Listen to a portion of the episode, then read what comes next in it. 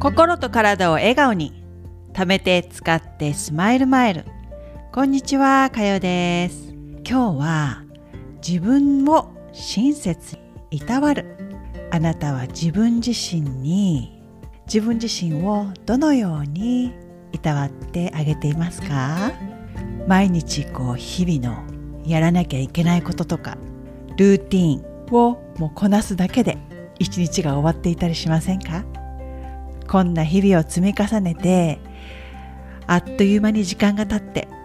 振り返った時にあああれをやっていればよかったとかもっとこうしてればよかったとかそういった後悔がこみ上げてきたことはないですか？私がねこう思うには人はこう視界自分の目に入ってくるもの。こうじ人はこの自分の視界に入ってくるものに意識が向きやすいと思っていて自分っていうのは自分自身で見えないですよね。こう鏡が目の前にない限り、ね、鏡で自分を見るとこう自分っていう物体 人物が鏡の中に見えるのでもっとこう客観的に見えやすいですけど結局ね、えー、自分の目に見える部分には気を配りやすくて見えない部分はないがしろになりがちなんじゃないかなと思うんです。体の健康とかも見え体の中とかも見えないですよね。だから結構そこまで意識してないと思うんですよ。でも怪我とかこう髪の毛が抜けちゃったとかそういったものですね。その怪我でもこう切り傷とかそう目に見えるものには結構みんなああどうしようとかなっちゃうと思うんです。私はね朝起きて、えー、鏡を見ながら「おはよう」「おはよう今日も綺麗だね」とか「今日もいけてる」とかすごいあのポジティブな言葉をかけてあげて朝が始まるんですがでその時に自分自身にスキンケア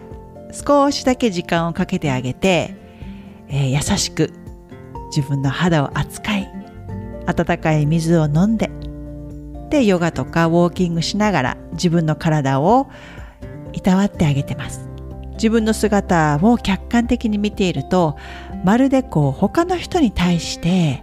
接するように自分に対しても優しく接することができるんです。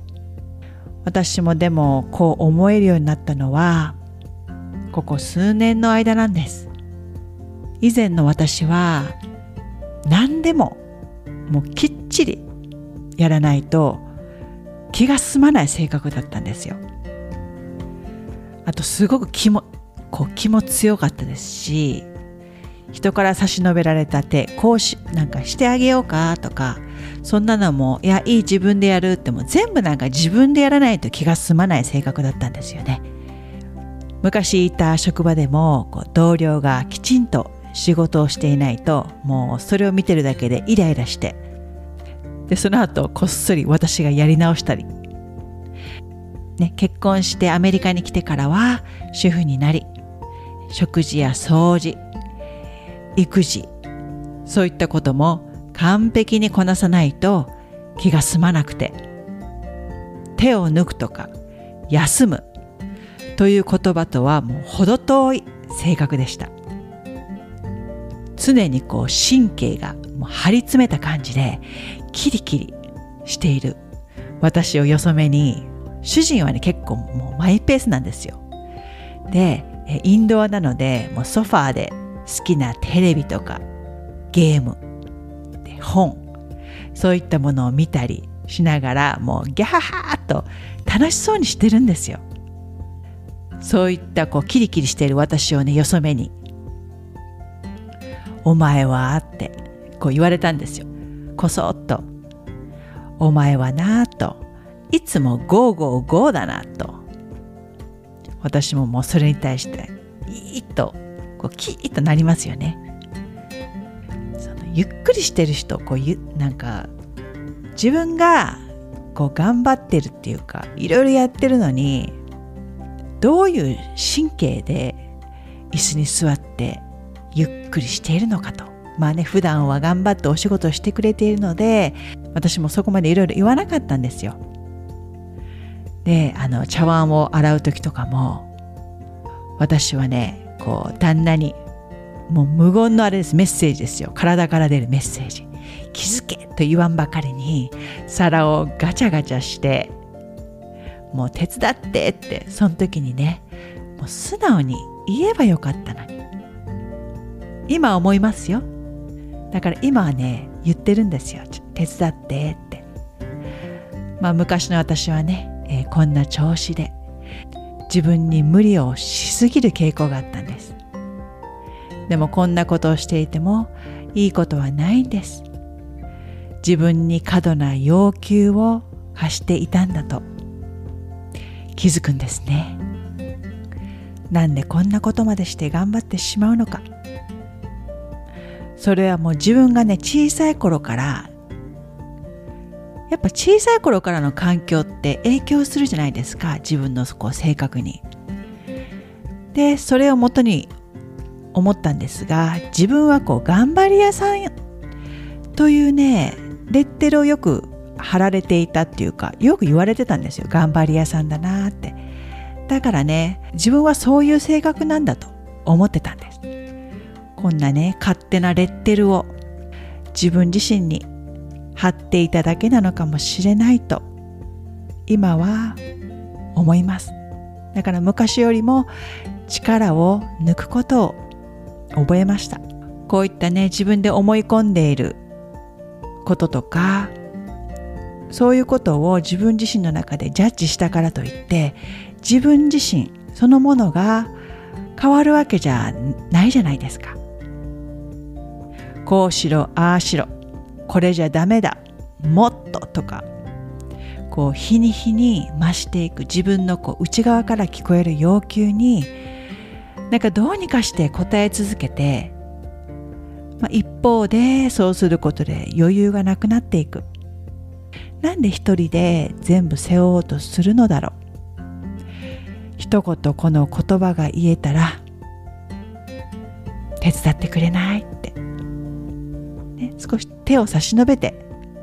お願いする勇気ですよね他の方に。素直に聞いていれば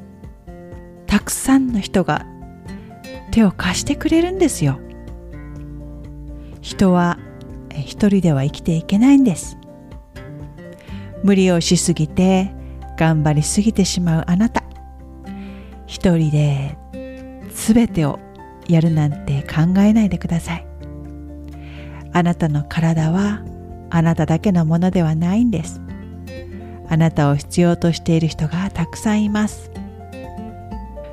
その人たちのためにも自分に優しく。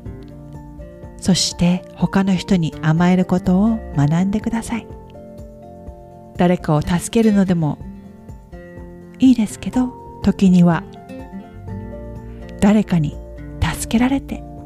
生きていきましょう。自分一人で抱え込んでいては誰も気づいてくれません。叩けよさらば開かれ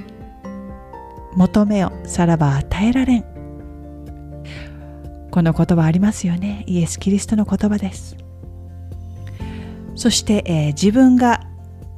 ルーティン以外の日々のやること以外にね、